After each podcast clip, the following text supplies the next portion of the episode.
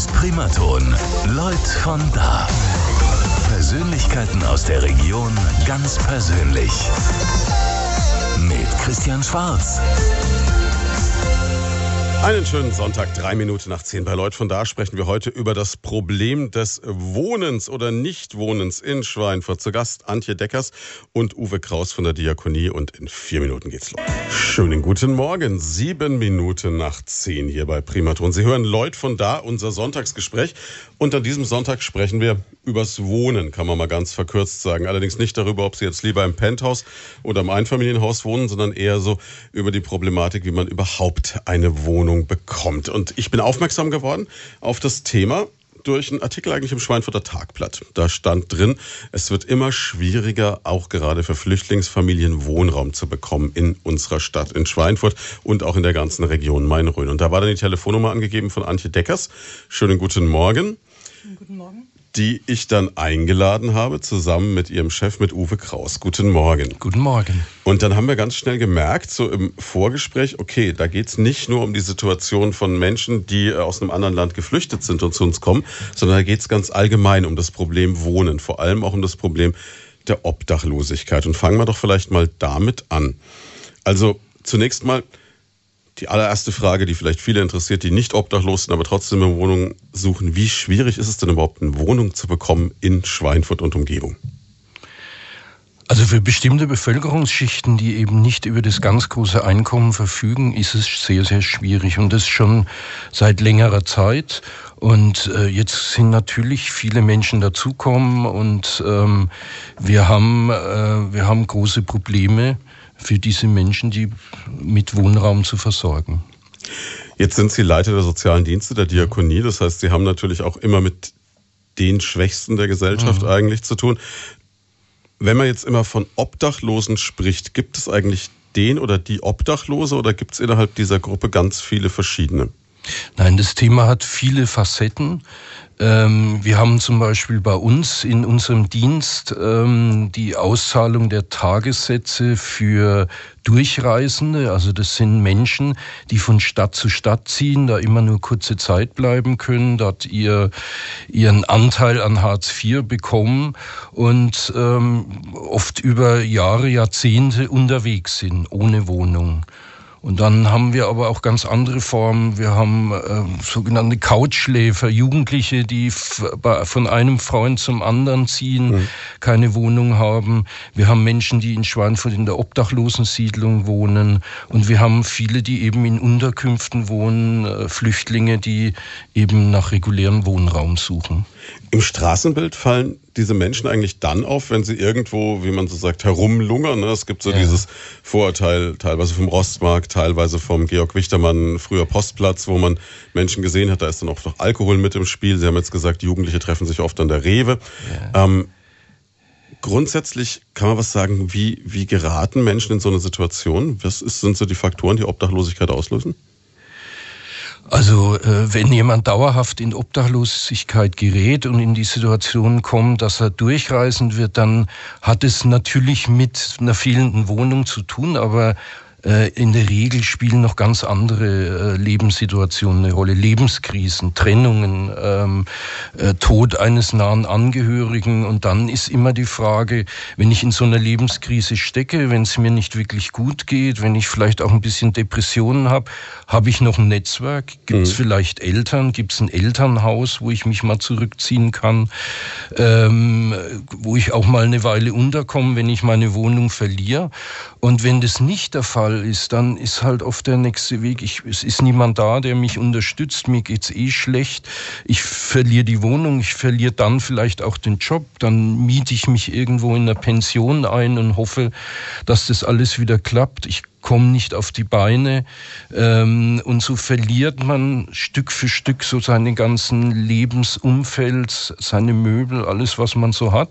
Und am Ende bleibt einfach nichts mehr übrig. Und das bewegt dann manche Menschen dazu, sich auf den Weg zu machen und als durchreisend Wohnungsloser sich durchzuschlagen. Kann man was sagen, wie viele Menschen das in Deutschland etwa sind, denen es so geht? Gibt es da eine Zahl? Oder kann man das nur schätzen? Ich meine, da wird nicht jeder damit ja. so offen umgehen. Ne? Also wir haben nach den offiziellen Zahlen mehrere hunderttausend Menschen. Also die, die letzte, die ich kenne, waren 400.000, die ähm, äh, wohnungslos sind in verschiedenen Formen, mhm. untergebracht. Ein kleiner Teil davon ist tatsächlich durchreisend. Wir haben, äh, die Zahl ist in den letzten Jahren eher gesunken. Also andere Formen von Wohnungslosigkeit, ähm, also dieses Durchschlafen bei Bekannten und Freunden hat eher zugenommen. Wir haben in Schweinfurt äh, so in den letzten Jahren so ein bisschen stagnierend im Jahr so zwischen 70 und 90 Menschen, die bei uns vorbeikommen und äh, für drei Tage ihr Tagesgeld im Monat abholen und dann weiterziehen. Warum ist das auf drei Tage begrenzt? Ja, weil, äh, weil man einfach eine Entscheidung treffen muss. Also mhm. will ich ähm, will ich an einem Ort bleiben und versuchen, mich dort sesshaft zu machen und dann ähm, bekomme ich die Unterstützung oder Hilfe oder entscheide ich mich, das ist dann schon eine Entscheidung der Menschen auch, zu sagen, nein, ich will frei sein und ich finde in keiner Stadt so richtig irgendwie einen Ansatzpunkt und ich mache mich einfach auf den Weg. Und das bedeutet aber es ist nicht so, dass man nach drei Tagen mehr oder weniger jetzt aus der Stadt geworfen wird, Nein. sondern man hat drei Tage Zeit zu sagen, okay, ich entscheide mich hier jetzt Hilfe anzunehmen ja. oder ich ja. sage, nee, mir gefällt in Anführungszeichen meine Lebenssituation oder ich bin nicht in der Lage, sie gerade zu ändern und dann muss ich weiterziehen. Ja, also man, man erhält für drei Tage eine Unterstützung. Das heißt zum einen, man bekommt den Tagessatz Hartz IV, diese mhm. 13,90 Euro ausgezahlt. Das wird in ganz Unterfranken zur selben Uhrzeit gemacht, zwischen neun und zehn, sodass man auch nicht von Stadt zu Stadt, Stadt ziehen kann, sich das mehrfach abholen kann. Und man hat drei Tage die Möglichkeit, in einer Notschlafstelle unterzukommen, äh, zu übernachten, auch zu duschen. Und ähm, dann muss man aber wieder in die nächste Stadt ziehen. Wenn das nicht so wäre, dann würden sich in bestimmten Städten einfach äh, die Problemlagen konzentrieren. Das passiert eh schon tendenziell in den größeren Städten, in den Großstädten.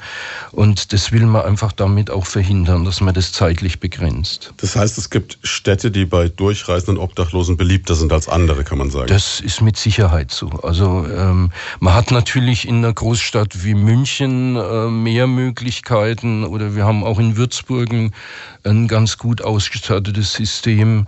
Ähm, wir hatten früher hier in Schweinfurt auch äh, die Diakonie ein eigenes Haus, das mhm. Adolf von Karl Haus am Obertor. Da hatten wir auch noch mal mehr Möglichkeiten, als es im Moment ist. Und so gucken die Leute natürlich, wo, wo die Unterstützung am besten ist. Aber es bleibt dabei, sie müssen einfach nach drei Tagen weiterziehen. Jetzt haben Sie gesagt, 13,90 Euro bekommt ein Mensch in dieser Situation pro Tag ausgezahlt. Ja. Kann man realistisch gesehen von 13,90 Euro leben? Ja, davon äh, müssen alle anderen, die Hartz IV beziehen, auch leben. Also diese 13,90 Euro kommen zustande, indem man den regulären Hartz IV-Satz, den jeder äh, Grundleistungsbezieher bekommt, durch 30 teilt und dann eben tageweise auszahlt. Das ist wenig, klar, aber das ist die Situation, äh, wenn man eben im Hartz-IV-Bezug ist. Jetzt kann ich mir vorstellen, in dem Moment, wenn ich eine Wohnung habe und 13,90 Euro pro ja. Tag habe, dann kann ich äh, gezielt einkaufen, dann kann ich mir Essen selber zubereiten, ja. dann kann ich größere Mengen günstig einkaufen, in einem Kühlschrank lagern, etc. etc. Wenn ich obdachlos bin, also ich versuche mir das jetzt gerade mhm. vorzustellen, wenn ich jetzt äh, heute ja, vor 20 Minuten meine 13,90 Euro abgeholt hätte, gerade noch so kurz vor 10 und müsste jetzt mhm. damit heute über den Tag kommen. Sportlich. Ja. Also schwierig. In der Tat, ja, natürlich. Also äh, von daher ähm, ist auch die, die Vorstellung, dass das Menschen sind, die sich äh, permanent betrinken, nicht zutreffend, denn äh, da fehlt einem schlicht und ergreifend das Kapital das zum Betrinken. Richtig. Ähm, es ist ein hartes Leben, es ist ein ungesundes Leben. Ähm, man muss da auch wirklich sehr auf sich achten. Man muss jedem Ärger aus dem Weg gehen. Das sind auch keine Menschen, die, ähm, die auf, auf Aggression gebildet aufgebürstet sind, weil ähm, ein, eine blöde Situation und ich kann nicht mehr richtig gehen, ein bisschen hinken, dann haut mich das, wirft mich das natürlich völlig zurück und da leide ich ewig drum. Also es sind wirklich auch Menschen, die sehr darauf achten, mit diesen 13,90 Euro äh, über den Tag zu kommen, die darauf achten müssen, dass sie jeden Früh zwischen neun und zehn auf der Matte stehen, sonst kriegen sie kein Geld. Fünf Minuten nach zehn gibt's nichts mehr. Und ähm, ja, also das ist ein hartes Leben und da muss man sich drauf einstellen. Jetzt führt das aber doch fast automatisch dazu, dass, ähm, sage ich mal, zumindest die Versuchung vielleicht da ist, äh, kriminell oder kleinkriminell zu werden. Und ähm, oder dass man halt versucht, beispielsweise jetzt, äh, ja, wie man früher mal in Würzburg gesagt hat, sich vor den Kaufhof zu setzen und versuchen, sich ein bisschen was dazu zu betteln. So, so das ist, glaube ich, ein schwieriger Schritt nochmal für die Selbstachtung auch, ja. aber auf der anderen Seite bleibt ihm ja fast keine Alternative mehr. Ja. Also ich, ich hatte es gerade eben gesagt, ähm, das wichtigste Gebot für einen Durchreisenden ist, keinen Ärger zu kriegen. Mhm. Und äh, gerade bei der Kleinkriminalität da mal schnell was mitgehen lassen, da mag schon die Versuchung da sein, aber ähm, wenn man erwischt wird, dann kommt die Polizei, dann landet man im Knast vielleicht, dann werden einfach alle Pläne durcheinander geworfen. Also man könnte denken, nee, die haben eh nichts zu verlieren, aber das, das kostet einfach auch immer Lebensenergie und mhm. Kraft, solche Auseinandersetzungen und da sind die einfach nicht scharf drauf. Also das sind eher zurückgezogene denkende Menschen, die, die versuchen, möglichst durchzukommen, ohne dass sie Schwierigkeiten kriegen. Und ähm, ähm, auch Betteln ist jetzt für diesen Kreis von Menschen nicht typisch. Das heißt, Sie würden sagen, die Menschen nimmt man eigentlich so bewusst gar nicht wahr in der Gesellschaft. Richtig, ja. Also ähm, die nimmt man hier in Deutschland bewusst wenig wahr, wenn sie ins Ausland gehen, wenn sie mal in Spanien oder Frankreich unterwegs sind. Da ist es ein Massenphänomen. Äh, da schlafen die Leute in den, in den Einkaufszentren oder in den Stadtinnenstädten. Ähm, da ist das Problem viel größer und vor allem haben wir halt doch über diese Notschlafstellen und über die Angebote schon ein System, das verhindert, dass ähm, ähm, ja, dass es so ganz offensichtlich wird. Wie viele Notschlafstellen gibt es denn in der Stadt? Ja, wir haben eine, eine Wohnung in Schweinfurt und äh, da kommen so fünf bis sechs Leute unter und es reicht auch. Also man muss sagen, dieses ganze Phänomen der Durchreisenden ist ein Phänomen, das eher zurückgeht das, mhm. oder stagniert.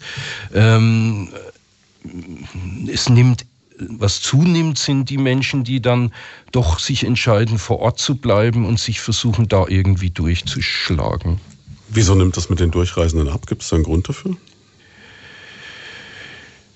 Ähm, also ich denke, dass äh, was jetzt so an, an Wohnungslosen dazukommt, das sind ähm, oft jüngere Menschen, die einfach noch äh, irgendein Netzwerk haben mhm. und versuchen hier vor Ort zu bleiben, sich hier durchzuschlagen.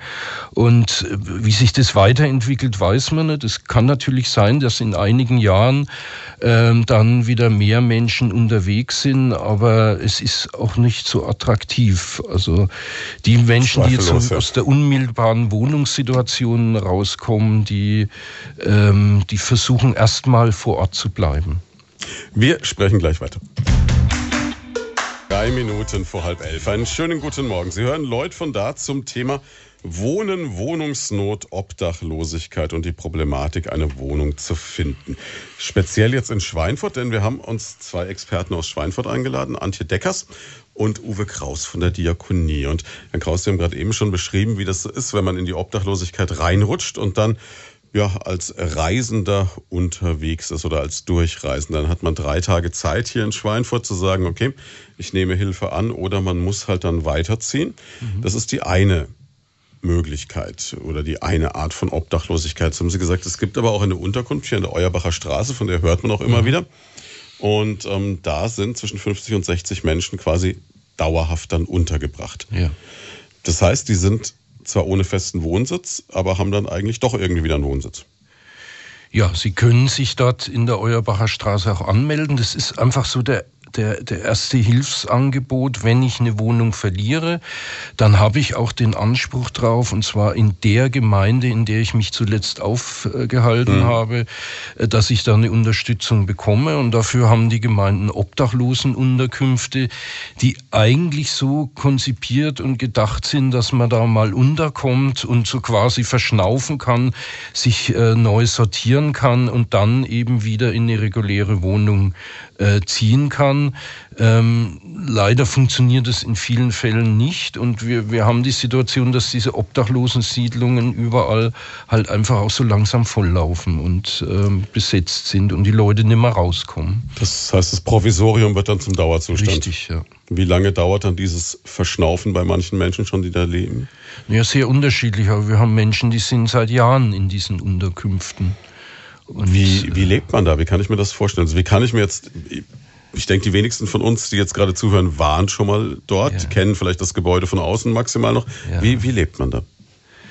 Ja, es sind halt einfach einfachste Verhältnisse. Ähm, es stehen ein, Bett zur Verfügung, ein Tisch, ein Stuhl. Ähm, es gibt einen Sanitärtrakt, der, der sehr, sehr schlicht gebaut ist, sodass man dann auch mal durchspritzen kann. Und ähm, ja, es ist halt ähm, ein Dach über den Kopf. Ne? Und ein Raum, den man hinter sich zumachen kann. Äh, man muss äh, damit äh, zurechtkommen, dass man auch mit anderen das Zimmer teilt, in der Regel. Ähm, manche Menschen, die länger drin sind, haben dann auch ein eigenes Zimmer, aber es ist Wohnen auf sehr, sehr niedrigem Niveau. Es soll, sollte ja eigentlich auch kein Dauerzustand werden. Es klingt auch so ein bisschen bei aller Hilfe, die es bietet, ein bisschen nach Horrorvision, wenn man es jetzt so hört. Ja. Sie haben auch gesagt im Vorgespräch, es gibt auch Menschen, die sich dann bewusst dagegen entscheiden und sagen, aufgrund dessen, wie schön oder nicht schön es da ist, bin ich dann lieber doch Durchreisender. Ja, das ist dann einfach die Situation, aus der dann wirklich durchreisende Menschen ähm, in die Situation kommen, sich dafür zu entscheiden, dass sie sagen, das ist mir das Milieu, die Situation dort, das ist mir zu aggressiv, da ist vielleicht auch zu viel Alkohol im Spiel. Ähm, ich mag meine Ruhe haben. Ich habe es ja vorhin schon mal gesagt, so diese Idee, diese Menschen, die durchreisen, werden aggressiv, klauen, trinken zu viel, die ist überhaupt nicht zutreffend. Das sind Menschen, die eher zurückgezogen sind, ihre Ruhe haben wollen und denen es in diesen obdachlosen äh, Einrichtungen dann einfach zu, äh, zu ungemütlich, zu aggressiv, zu schwierig ist. Bedeutet aber auch, dass natürlich, dass klar, man hat da 60 Menschen, die in einem Ausnahmezustand sind ja. und ähm, wahrscheinlich auch eine riesen Frustration haben. Da ist schon fast nachvollziehbar, dass man dann versucht, das mit egal welcher Substanz irgendwie zu betäuben. Und das führt wahrscheinlich zu diesem Alkoholismus. Ja, also ich denke, da darf man jetzt auch nicht jeden über den Kamm scheren. Es ist unterschiedlich, aber natürlich ist es so, ähm, dass auf der einen Seite Menschen, die Suchtprobleme haben, eher in die Situation kommen, mhm. dass sie die Wohnung verlieren, dass sie Arbeit verlieren und dann in die Obdachlosensiedlung kommen. Und zum anderen ist es halt äh, auch eine Lebenssituation, in der man äh, möglicherweise meint, durch Alkohol sich die Welt ein bisschen schöner zu trinken, klar. Nachvollziehbar, ja. ja. Ähm, wenn man da jetzt lebt, hat man aber den Vorteil, man hat eine Adresse und die ja. ist elementar wichtig, haben Sie mir erklärt. Ohne Adresse ist bei uns schwierig zu leben. Ja, eine Meldeadresse, das, äh, das ist wirklich die Scheidelinie. Wenn ich keine Meldeadresse mehr habe und in meinem Pass keine, kein, also ohne Wohnsitz oder kein, kein Wohnadresse steht, bin ich durchreisend, kann eben nur noch drei Tage äh, im, im Monat in der Stadt bleiben. Wenn ich die Adresse habe, dann kann ich mich auch in, in dem ganzen Hilfssystem wieder verankern. Dann kann ich auch Hartz IV beziehen. Und es ist ja nicht nur eine Geldleistung, sondern auch dann die Chance, über Fördermaßnahmen beruflich vielleicht auch wieder Fuß zu fassen. Deswegen ist diese Meldeadresse so überragend wichtig.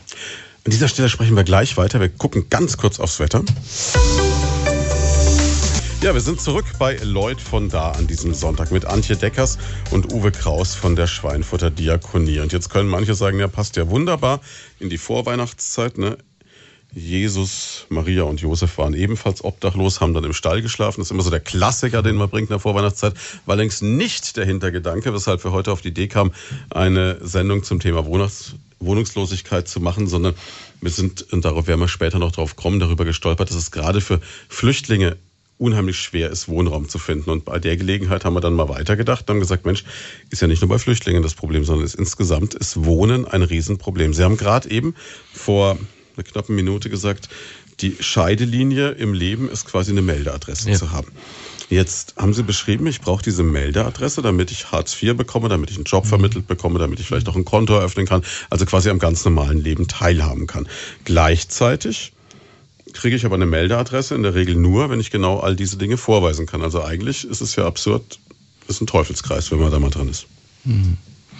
Naja, die Meldeadresse ist einfach auch für die Behörden, für die Ämter wichtig, dass mhm. klar ist, wo geht die Post hin und es zeigt einfach auch an, dass jemand ähm, bereit ist, sich in das reguläre Leben zu integrieren mhm. und ähm, ähm, dann regelmäßig auch seine Termine wahrzunehmen. Aber natürlich, wenn man in diesen Teufelskreis gerät, wenn man äh, diese Meldeadresse verliert, dann äh, verliert man auch eine wesentliche Stütze und äh, da ist es einfach wichtig, dass es ein Hilfssystem gibt, das dann unterstützend eingreift. Wir haben verschiedene Angebote. Also die Stadt Schweinfurt hat eine Wohnungslosenhilfe.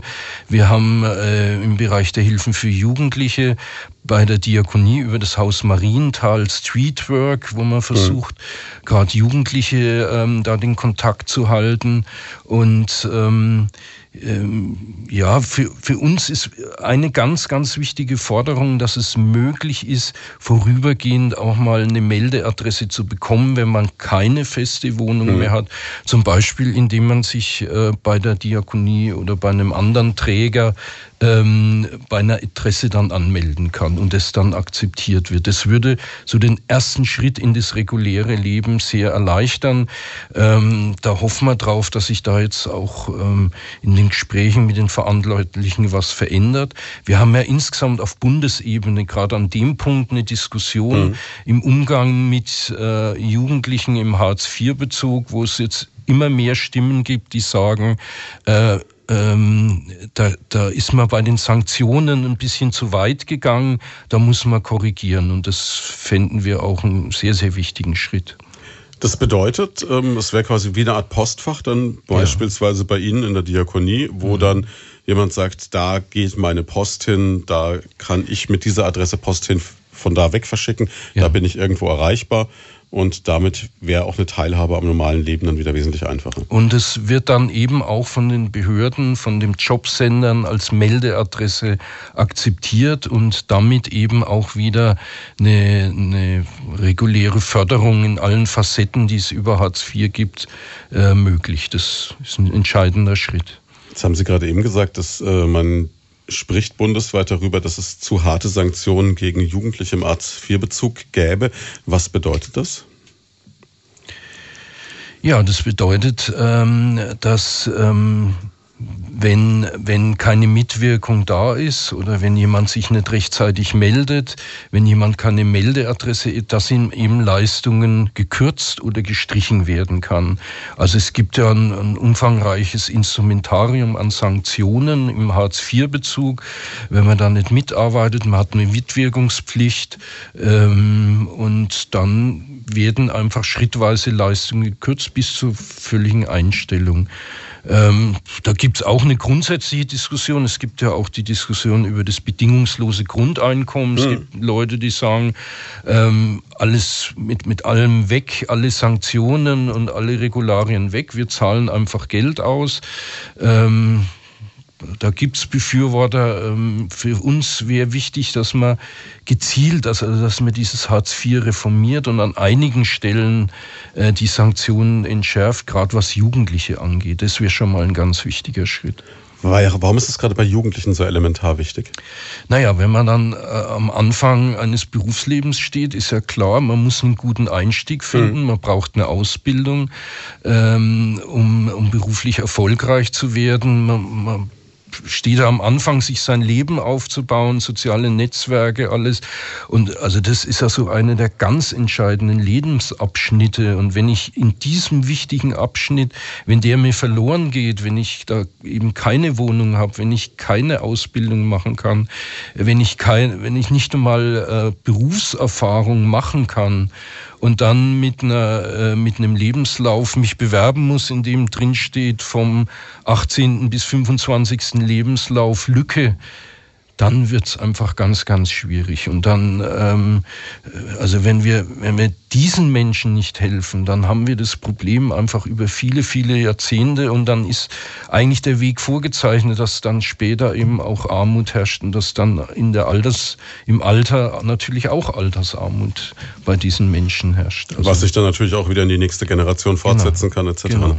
Jetzt ähm, haben Sie gerade von dem bedingungslosen Grundeinkommen gesprochen. Mhm. Das ist ja so eine Utopie, die auch teilweise von führenden Wirtschaftsleuten so propagiert wird. Und das klingt ja erstmal verlockend, dass man sagt, jemand ja. bekommt weiß nicht, 1000, 1500 Euro im Monat, jeder Bundesbürger. Damit sind die Grundbedürfnisse gedeckt und äh, ja. wer dann ein bisschen mehr will, der arbeitet halt dann was. Glauben Sie aus Ihrer professionellen Erfahrung der letzten Jahre heraus, dass das die Lösung der Probleme wäre? Weil es klingt ja erstmal reizvoll. Ja, klingt gut, ne? Ja, absolut.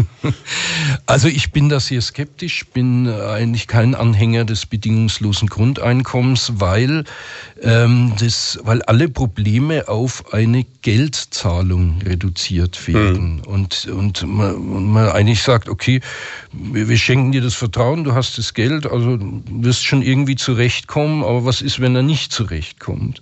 Und äh, ich habe es ja vorhin auch geschildert. Ähm, es gibt so eine ganze Reihe an Schwierigkeiten, Lebens, schwierige Lebenssituationen, äh, Partnertrennungen, psychische Erkrankungen. Mhm. Also das, das Leben gelingt nicht immer so, wie man sich's vorstellt.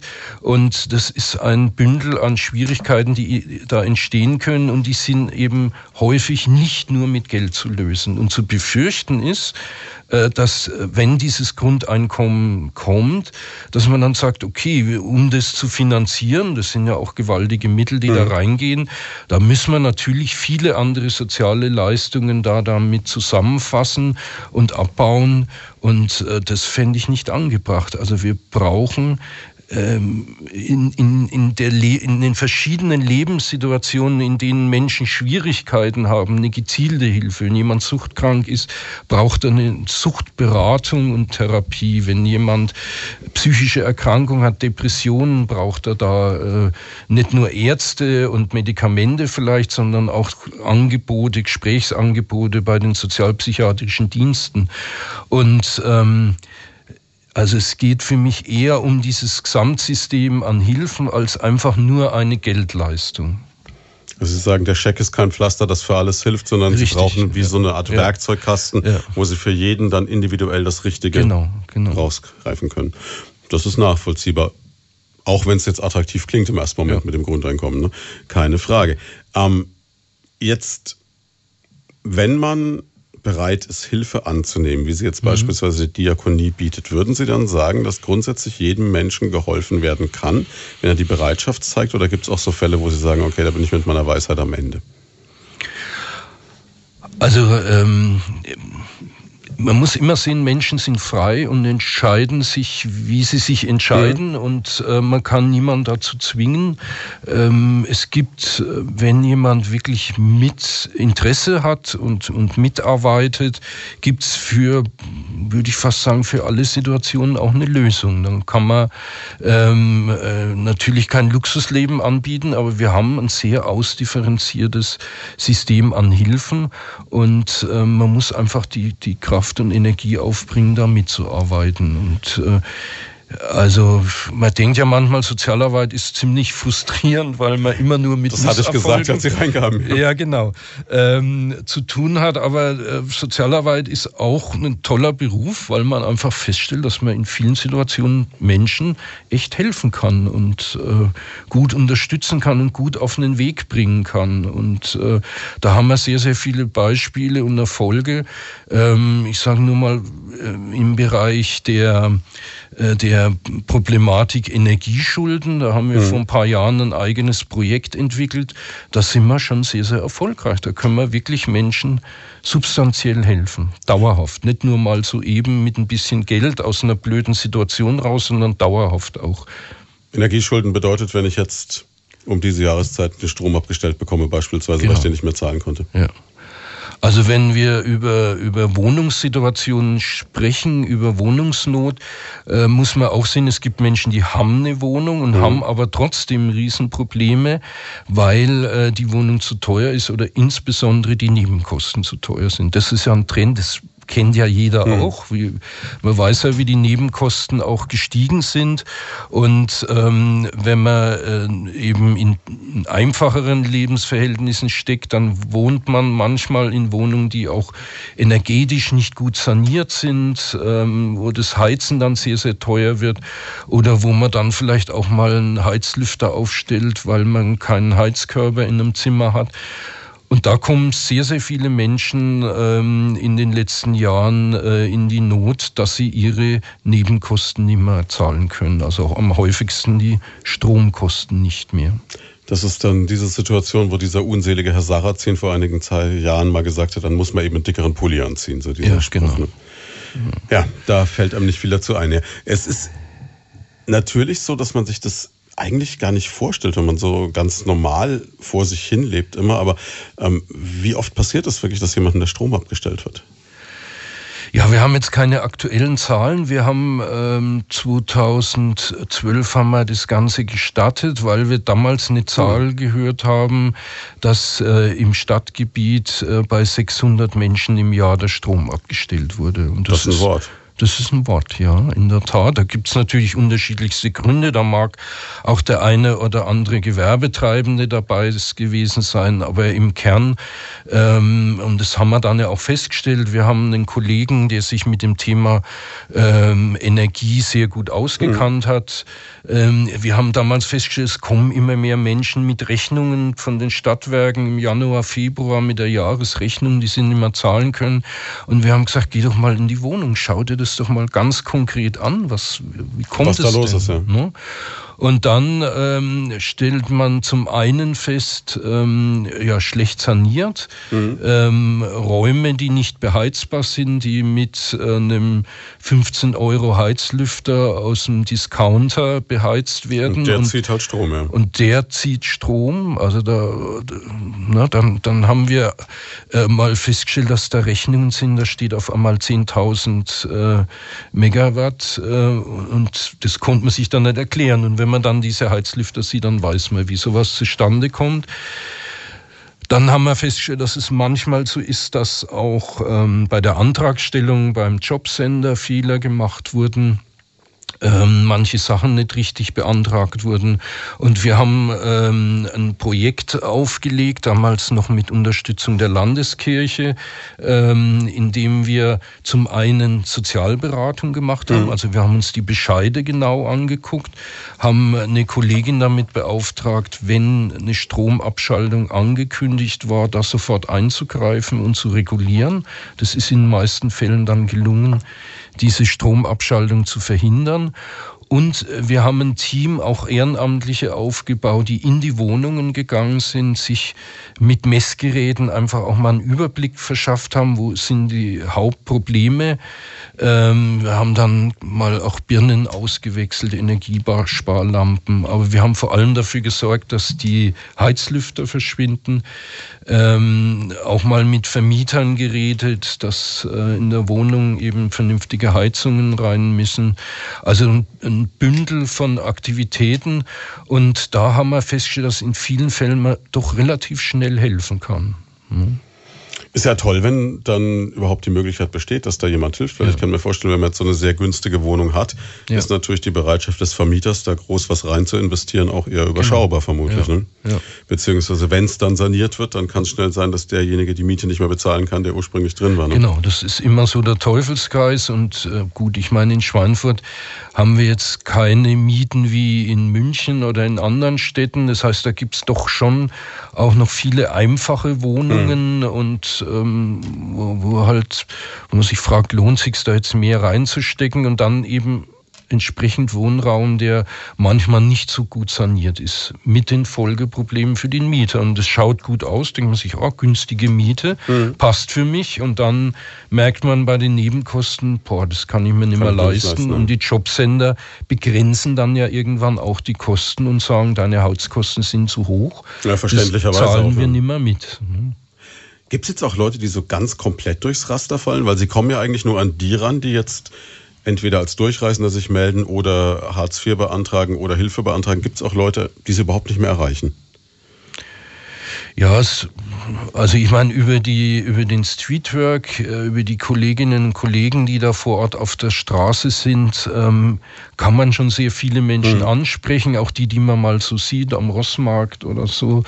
Ähm, aber da mag es sicherlich auch noch einige geben, ähm, die durchs Raster fallen. Und das passiert schon auch immer wieder mal, dass bei uns jemand auftaucht, ähm, den man ansieht, dass er jetzt schon lange nicht mehr in einem ordentlichen Bett war und dann erfährt man, dass er seit einem Jahr in seinem, in seinem alten PKW, das ihm geblieben ist, übernachtet hat. Mhm. Das will man sich wirklich nicht vorstellen, wie, ja. wie Leben dann rein praktisch auch funktionieren kann in dem Moment. Das ist ja. Wahnsinn. Würden Sie sagen, Sie haben da inzwischen so ein professionelles Auge, wenn Sie durch die Stadt gehen? Sehen Sie die Menschen, denen es so geht? Ja, natürlich. Also ähm, es ist schon so, man, man kennt natürlich viele und man, man, hat schon einen Blick dafür und ein Gefühl dafür, ähm, in welchen Situationen sich Menschen vielleicht äh, da befinden, klar. Also Sie würden aber jetzt sagen, wenn wir beide zum Beispiel jetzt durch die Innenstadt laufen würden, würde ich das nicht so wahrnehmen, wie Sie es wahrnehmen wahrscheinlich. Ne? Ja, das kann schon sein. Ne?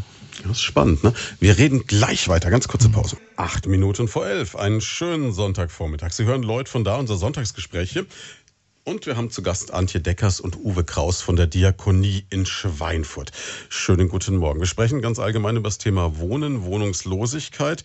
Haben jetzt schon so ein bisschen über die Schwächsten in der Gesellschaft geredet in der letzten knappen Stunde, nämlich über alle, die obdachlos sind. Jetzt mhm. haben Sie gerade gesagt, Herr Kraus, es ist grundsätzlich so, dass äh, Schweinfurt noch nicht die Mieten hat wie München mhm. etc. Oder vielleicht auch schon Würzburg, wenn man in die direkte Nachbarschaft schauen, das ja auch nicht gerade günstig ist.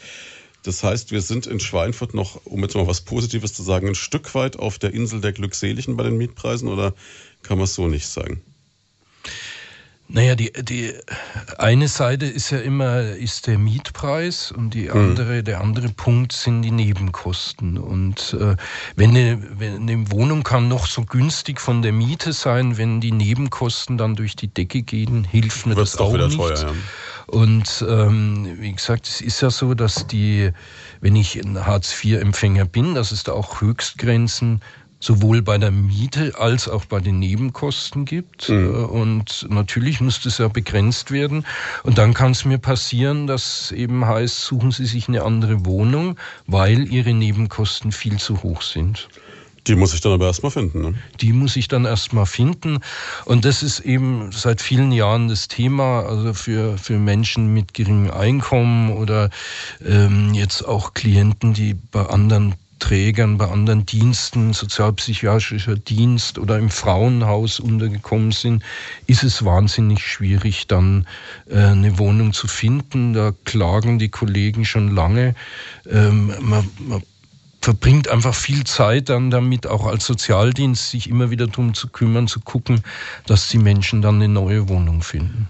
Was ist da der erste Ansatz? Wie macht man das überhaupt? Weil ich kann mir vorstellen, gerade wenn ich jetzt als Adresse dann eben die Euerbacher Straße angeben muss als Meldeadresse, dann ist doch meine Chance, dass ich gleich aus dem Raster rausfall äh, bei den Bewerbungen um eine Wohnung, bevor ich überhaupt die Chance hatte, die Wohnung zu besichtigen, so ungefähr. Ne? Mhm. Naja, wir haben, ähm, wir haben auch Teams von Ehrenamtlichen, die das mhm. unterstützen, die mitgehen. Wir machen immer wieder auch mal Anzeigen. Wir rufen auch mal für die Betroffenen dann an. Ähm, ja, man versucht einfach alles Mögliche. Die Frau Deckers kann da dann auch noch viel aus der Praxis schildern, die ja so unmittelbar auch so für die Wohnungsvermittlung zuständig ist. Ähm, äh, kein, kein leichter Job. Das glaube ich sofort. Darüber werden wir in der nächsten Stunde dann nochmal richtig ausführlich sprechen, auch darüber, wie man überhaupt eine Wohnung findet, auch über die Problematik gerade der Menschen, die jetzt zu uns gekommen sind, die vielleicht eine Erstaufnahmeeinrichtung waren und dann eben Wohnraum brauchen, oft natürlich auch für Familien Wohnraum brauchen.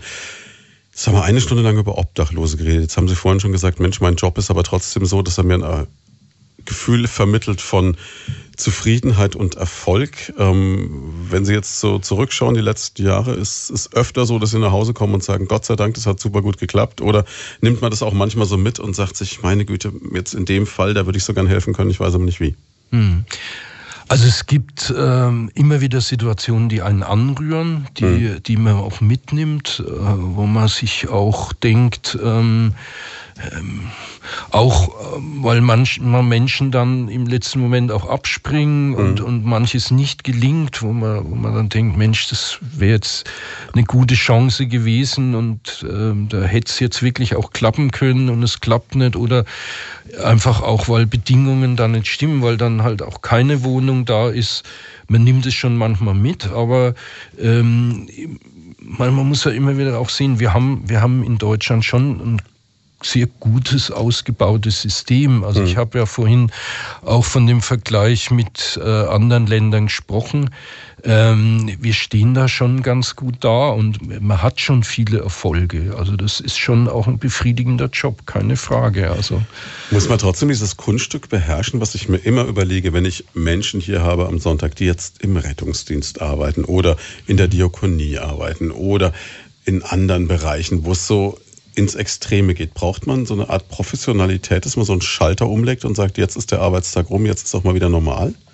Ja, also das äh, gehört zur Professionalität dazu ähm, und das, das lernt man einfach auch ähm, auch zu akzeptieren, dass Menschen sich anders entscheiden, mhm. also dass man nicht für andere die Entscheidung treffen kann. Ähm, das ist äh, wenn mit eigenen, mit, mit eigener Verwandtschaft oder mit Menschen, die einem sehr nahe stehen, da kann man da tut man sich oft sehr, sehr schwierig, aber bei uns im Job lernt man das zu respektieren, dass Menschen manchmal einen anderen Weg gehen und manches halt nicht gelingt. Bedeutet auch, Sie kommen nicht in die Situation, dass Sie jetzt irgendwann mal jemanden treffen, wo Sie sagen, meine Güte, den finde ich jetzt so nett, ich weiß gar nicht weiter, jetzt am Schluss habe ich den zu Hause auf der Couch. Nee, also das... Äh, so, so weit geht es dann nicht. Nee. Aber es ist, es ist schon ein, ein, eigener Typus Mensch, der in diesem sozialen Bereich arbeitet. Kann man das sagen? Man muss so ein bisschen so ein, so ein Idealismus-Gen auch mitbringen? Ähm, also man braucht ein überragendes Interesse am anderen Menschen. Das mhm. ist der Punkt. Also die Lust, sich mit Menschen auseinanderzusetzen, die sehr unterschiedlich sind. Ähm, man, man, braucht die Fähigkeit, das nicht persönlich zu nehmen, alles. Okay. Also in eine Auseinandersetzung zu gehen und zu verstehen, dass es wichtig ist, diese Auseinandersetzung zu führen, aber dass die Reaktion des anderen einem nicht persönlich gilt, dass man nicht beleidigt ist, mhm. wenn jemand die Hilfe nicht annimmt, ähm, sich selber auch so gut kennt, dass man weiß, wo sind meine Stärken und Schwächen? Äh, wo versucht mich auch jemand mal rumzukriegen mit netten Komplimenten mhm. oder was und was äh, zu bekommen, was, äh, was er nicht bekommen sollte? Ähm, äh, wenn man Sozialarbeit macht, dann muss man sich mit sich selber, ähm, muss man mit sich selber im Reinen sein. Man muss sich selber gut kennen und muss da die Professionalität am Tag legen. Ähm, mit, mit Menschen umgehen zu können und da auch die Grenzen zu ziehen. Das ist das Entscheidende. Spannender Job. Wir reden ja. weiter in der nächsten Stunde. Einen schönen Sonntagvormittag. Herzlich willkommen zur zweiten Stunde von Lloyd von da an diesem Sonntag. Zu Gast von der Diakonie Schweinfurt, Antje Deckers und Uwe Kraus. Wir sprechen über das Thema Wohnungen und die Schwierigkeit, eine Wohnung zu bekommen und die Situation, natürlich auch vom Obdachlosen bis zum Flüchtling über den ganz normalen in der Region Main-Rhön. Und in der Wohnungsvermittlung tätig ist Antje Deckers. Und ich hatte jetzt im Vorfeld dieser Sendung am vergangenen, lassen Sie mich überlegen, Mittwoch war es, glaube ich, da war ich auf einer Geburtstagsparty. Und da war ein befreundetes Paar da und die haben gesagt, Mensch, wir haben für unseren Sohnemann und seine Freundin jetzt in München eine Wohnung gebraucht, weil der jetzt da, sie studiert und er hat einen ersten Job und dann geht's da jetzt halt hin. Und dann haben die halt so geschildert, wie das war. Dass es also 300 Bewerbungen auf eine Wohnung gab, dass sie äh, einen Schufa-Eintrag von allen Vieren jeweils brauchten, dass sie einen Einkommensnachweis von allen brauchten und gesagt, du musst dich also quasi zum gläsernen Mensch machen. Und dann mit etwas Glück war von den 300 Bewerbern dann wirklich der Sohn derjenige, der diese Wohnung bekommen hat. Glück gehabt, aber das zeigt, wie schwierig es ist, oder? Eindeutig. Also ähm, ich glaube nicht, dass wir in Schweinfurt 30, äh, 300 Bewerber für eine Wohnung haben, aber wir haben zum Beispiel ähm, letztens die Information bekommen, dass für eine Wohnung in Geroldshofen 50 Bewerber in Frage kommen. Und selbst das finde ich für den Landkreis oder für die Stadt schon ziemlich viel. Also so schön Geroldshofen ist, ne? die haben auch einen ganz netten Bürgermeister, aber das ist natürlich schon heftig. Ne? Ja, ja. Ja, also wirklich eigentlich unglaublich. Und ich sehe es ja auch immer wieder, wenn wir hier im Radio Azubis bekommen und die dann anfangen und zu Beginn ihres Volontariats in Schweinfurt eine Wohnung suchen. Oder wir haben auch schon Leute teilweise über Wochen in Hotels untergebracht gehabt, einfach mhm. weil es nicht möglich war, günstigen, bezahlbaren Wohnraum in der richtigen Lage zu kriegen. Also ist es wirklich so schwierig? Ja, also es ist schwierig, ähm, vor allem eben, wie Sie schon gesagt haben, den bezahlbaren Wohnraum zu kriegen. Das heißt, wenn ich genug Geld habe, habe ich eigentlich kein Problem. Ähm, auch nicht unbedingt. Also wir haben auch Kolleginnen, die lange Zeit auf Wohnungssuche waren oder noch auf Wohnungssuche sind und ähm, die verdienen schon besser als jetzt zum Beispiel jemand, der sein Geld vom Jobcenter bekommt oder Azubi ist. Wie, wie geht man dann daran bei der Wohnungsvermittlung? Was macht man da? Weil Sie stehen ja dann vor der fast unlösbaren Aufgabe, dass Sie eine ganze Menge Leute haben, die bei Ihnen anklopfen und sagen, Mensch, ich brauche eine Wohnung. Und gleichzeitig wissen Sie, okay, äh, in Geroldshofen bist du dann der 51. der sich jetzt bewirbt auf die Wohnung und wahrscheinlich der mit den schlechteren Chancen. Ja, genau. Also wir haben ähm, unsere Wohnungsbörse, die hat sich aus Ehrenamtlichen entwickelt, äh, die gesagt haben, sie sehen das Problem vor allem eben auch bei Flüchtlingen und wollen da unterstützen.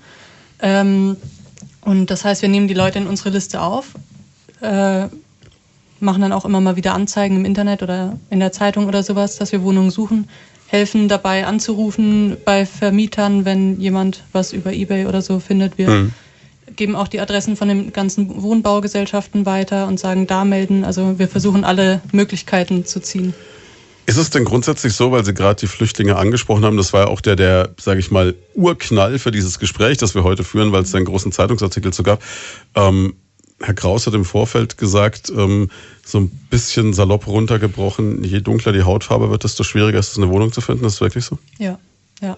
Also ich habe teilweise auch selber bei Vermietern angerufen, äh, die dann gesagt haben, ja, Flüchtlinge ist okay, aber bitte keine Schwarzen. Also das wird immer mal wieder gesagt. Ähm, das im Jahr 2018, das ist eigentlich... Ja. Bleibt einem da der Mund offen stehen? Manchmal ja. Also, also, Sie müssen ja höflich bleiben, weil Sie wollen ja, ja was von demjenigen, ja, ja. aber es ist schon schwierig. Ne? Man muss dazu sagen, es gibt auch immer wieder Vermieter, die sagen, das ist äh, gar kein Problem. Also gibt auch immer wieder welche, die Flüchtlinge oder die auch dunkelhäutige Leute in ihre Wohnung ziehen lassen. Bleiben wir vielleicht kurz bei den Flüchtlingen. Wie, wie schaut es jetzt aus? Die sind in der Erstaufnahmeeinrichtung untergebracht. Irgendwann kommen sie da raus und dann brauchen die halt eine Wohnung. Ähm, in der Erstaufnahme ist es so, dass die Leute oft auch in andere Landkreise verteilt werden. Mhm. Also das ist so die erste Auf, äh, Anlaufstelle, also jetzt heißt es ja Ankereinrichtung, nicht mhm. mehr Erstaufnahme. Ähm, oder dass sie in den Landkreis erstmal verteilt mhm. werden oder in die Stadt Schweinfurt und dann von den Gemeinschaftsunterkünften, die wir dort haben, oder dezentrale Unterkünfte ausziehen. Und das sind dann meist die, die bei uns gelistet sind, also die, die schon irgendwo im Landkreis oder in der Stadt wohnen. Und die versucht man dann eben aus der Gemeinschaftsunterkunft in eine Wohnung zu kriegen. Genau. Und dann wird es schwierig. Dann wird es schwierig, ja. Was ist jetzt schwieriger? Die Familie mit den äh, vier oder fünf Kindern oder der alleinreisende junge Syrer? Kann man so nicht unbedingt sagen. Also ich, naja, wenn man, ich glaube fast, dass die Alleinstehenden es schwieriger haben, mhm. Weil es einfach auch nicht so viele Wohnungen für Einzelpersonen gibt, die mhm. bezahlbar sind. Ähm, aber je nachdem, wie viele Kinder die Familien jetzt haben, wird es eben auch wieder schwieriger. Was ist denn so bei Vermietern jetzt außer der Hautfarbe, wie wir schon so gehört haben, so dass das Ausschlusskriterium Nummer eins?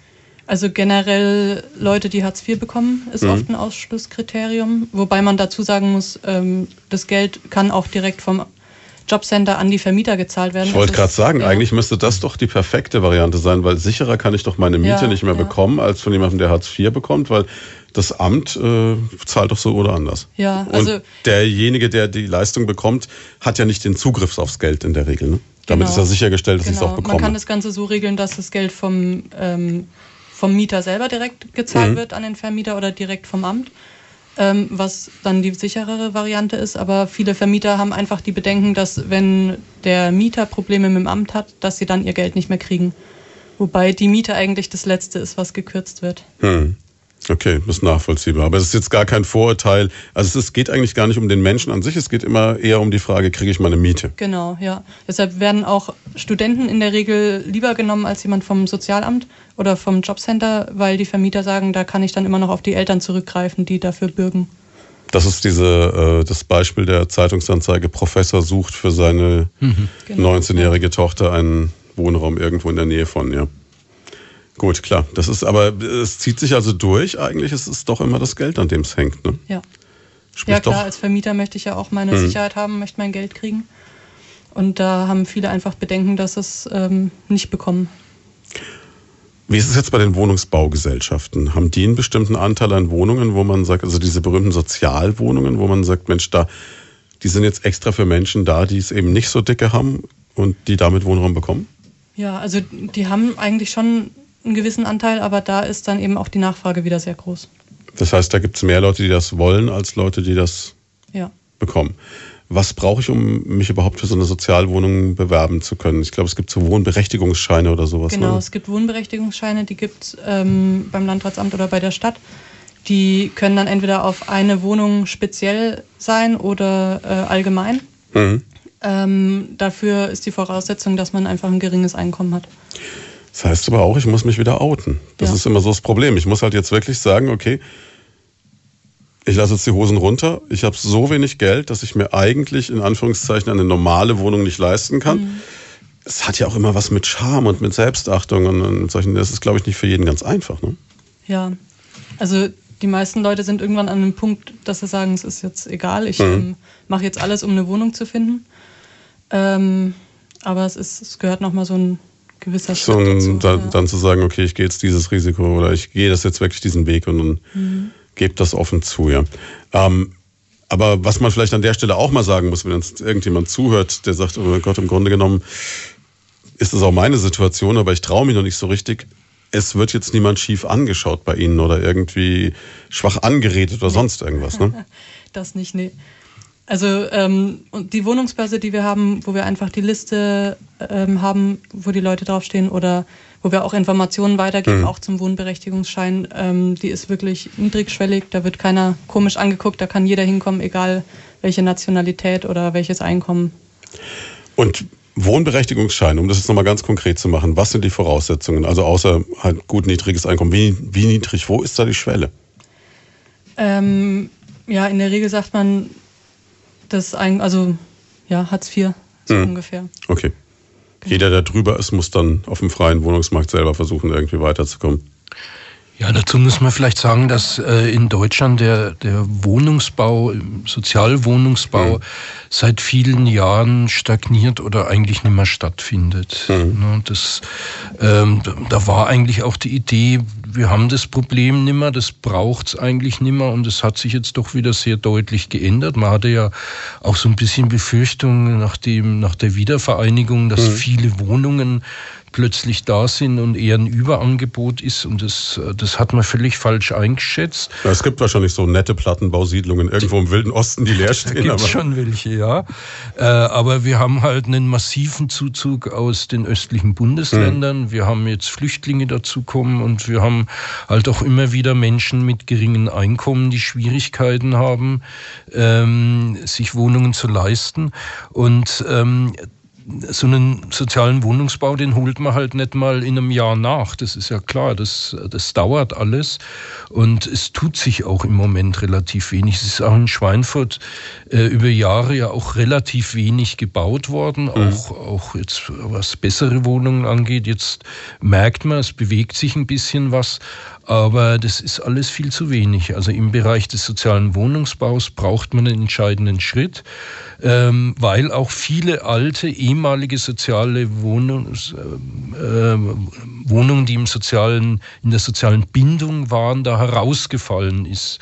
Nach, nach vielen Jahren ist es ja möglich, dass diese Förderung dann ähm, nicht mehr verbindlich ist und dann ähm, können auch die Mieten ähm, erhöht werden. Und es war jetzt auch ein großes Wahlkampfthema, der Verkauf mhm. dieser landeseigenen Wohnungen. Und da merkt man auch, die neuen ähm, Besitzer sanieren, erhöhen die Mietpreise und dann fehlen einfach im sozialen Segment nochmal mehr Wohnungen.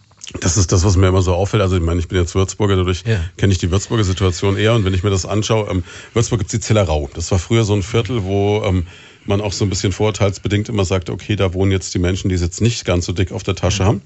Und da gab es riesige Wohnblocks. Und die werden jetzt teilweise saniert. Sieht wunderschön aus, mhm. ist toll, ist modernster Standard, will man dann auch so junge Familien hinziehen und so. Und mhm. alles super. Aber man fragt sich halt, was wird mit den Leuten, die da früher gewohnt haben. Ja. Aber das, also ich meine, das ist auch so ein Bündel an, an Schwierigkeiten.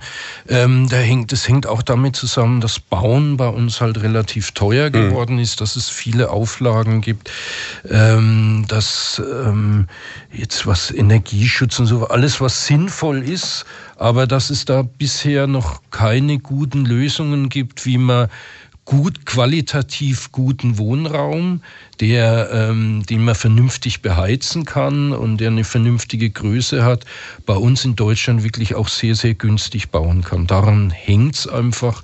Da gibt's zu wenig Modelle und zu wenig Wohnraum, der so geschaffen wird. Und ich denke, da muss man an verschiedenen Punkten ansetzen, aber man muss den sozialen Wohnungsbau wieder stärker in Gang kriegen. Hätten wir jetzt eigentlich gerade die Chance in Schweinfurt durch die Konversion? Wir haben eine Menge Flächen. Mhm. Und ich weiß, mir hat's damals in der Seele wehgetan. Ich äh, war mal mit ähm, Kerstin Westphal, der Europaabgeordneten, in diesen ehemaligen US-Gebäuden drin. Und mhm. äh, als die gerade auch mit Hilfe von Flüchtlingen so die Küchen ausgebaut wurden und mhm. die, die Einrichtungsgegenstände noch rausgeholt wurden, bevor die Häuser abgerissen wurden. Und jetzt so als Laie, also ich muss jetzt auch wirklich betonen, als völliger Laie, läufst du da rein und denkst dir so, Mensch, das ist eigentlich schön. Das ist schöner als meine Studentenbude früher. Warum mhm. reißen wir das jetzt ab, wenn wir Wohnraum brauchen? Und stellen dann was anderes hin, was ich Bedürftige vielleicht nicht mehr leisten können. Mir ist damals erklärt worden, okay, die Wohnungen sind energetisch auf einem Level, was Sie vorhin angesprochen haben mit den Nebenkosten, wo es nicht funktioniert. Mhm. Aber ein bisschen tut es schon weh, oder? Ja, also da kriegen wir auch öfters Anrufe von Leuten, die sich darüber beschweren. Ähm, ich bin da ein bisschen vorsichtig, weil mhm. ähm, natürlich eine Wohnungsbaugesellschaft, die die, die gucken sich ja die Wohnung genau ja, ja, an. Ich sagte ja völlig das, laienhaft so als Ja, also da, auch da bin ich Laie und maß mir das nicht an, das zu beurteilen. Und gerade bei diesen Wohnungen, äh, die die Amerikaner äh, da äh, gebaut haben, scheint ja auch das Problem zu sein, dass Materialien verwendet wurden, die nicht besonders gesund sind. Mhm. Und das kann es ja dann auch nicht sein, dass naja, man sagt, naja gut, wer arm ist, ist es doch, da kriegt halt dann eine Wohnung, die ähm, nicht gesund ist, aber Hauptsache Dach über dem Kopf. Also das, das muss der Träger, der Wohnungsbauträger in, in jeder Situation neu entscheiden und mhm. abwägen. Und äh, wenn es die Wohnungen nicht hergeben, dann ist es halt so. Aber das entbindet ja nicht davon, äh, dass man sich intelligente Lösungen einfallen lässt, die es ja auch immer wieder mal gibt, wie man sage ich mal, schlicht, aber ähm, energetisch gut und ausreichend günstigen Wohnraum schafft. Jetzt weiß ich, dass man beispielsweise im Heimatort meiner Eltern, in Kürnach hat man das so gemacht, da gab es ein altes Haus im Ortskern, das äh, ein bisschen marode war, das mhm. dann so mit Eigenleistungen des ganzen Ortes irgendwie unter Gemeinde saniert wurde und in dem wohnt jetzt eine Flüchtlingsfamilie. Jetzt haben wir hier gerade in der Region, wenn ich so ins Grabfeld schaue, viele Ortskerne, die, ähm, sage ich mal, Potenzial hätten. Ist das ein Lösungsansatz, dass man da sagt, Mensch, wir füllen quasi die ein bisschen sterbenden Dörfer in der Rhön auf mit Menschen? Ähm, also die Idee ist ganz gut. Allerdings haben wir dann auch wieder das Problem von der Mobilität. Hm. Also Was viele, machen die dann dort? Ja? Genau, ja. Die sagen, sie sind so weit außerhalb, sie kommen nicht rein, haben dann wieder ein Problem, sich Arbeit zu suchen. Wenn die noch keinen Führerschein haben, kein Auto haben, kommen sie da einfach schlecht weg. Von daher wollen viele auch nicht so weit außerhalb. Und äh, was noch dazu kommt, wir haben bei den Flüchtlingen vor allem ähm, eine Wohnsitzzuweisung. Mhm. Das, heißt, das, heißt, die können gar nicht frei entscheiden? Die können nicht frei entscheiden, wo sie wohnen wollen, sondern die müssen äh, für den Zeitraum von drei Jahren in der Stadt oder in dem Landkreis wohnen, wo sie zugeteilt sind, es sei denn, sie haben irgendwelche Gründe, mhm. die das Ganze ähm, zur Aufhebung bringen. Also zum das Beispiel heißt, Sie müssten dann erst wieder einen Antrag stellen, wenn Sie sagen, wir genau. haben jetzt genau. da einen Wohnraum und einen Job, dass die überhaupt dann dahin dürften genau, quasi. Ja. Ist nicht einfach, ne? Und vor allem ist es auch wieder ein ähnlicher Teufelskreis wie vorhin. Ich muss es mir leisten können, außerhalb zu wohnen, weil ich dann ein Auto brauche, weil ich dann mobil sein muss, weil ich dann genau. vielleicht pendeln muss. Gleichzeitig muss ich aber dann als der Mensch, der weniger Geld hat, möglichst zentral wohnen, was aber wieder teurer ist. Genau, so ist es. Bleibt spannend, wir reden gleich weiter. Einen schönen Sonntag. Es ist sechs Minuten vor halb zwölf. Und wir bei Primaton sind hier bei Leut von da, unserem Sonntagsgespräch mit Antje Deckers und Uwe Kraus von der Diakonie. Und wir sprechen über das Problem, eine Wohnung zu bekommen in und um Schweinfurt. Wir haben gerade eben schon gehört, es ist nicht einfach. Es gibt eine Wohnungsbörse der Diakonie und Frau Deckers, Sie haben mir gerade eben erzählt, Sie haben rund 70 Familien in den letzten oder Personen in den letzten Jahren untergebracht, aber Sie haben auch noch einige auf der Warteliste. Ne? Ja, Also wir haben auf der Warteliste im Moment noch ungefähr 270 Haushalte. Das ist ein Wort. Also das ist einiges, ja.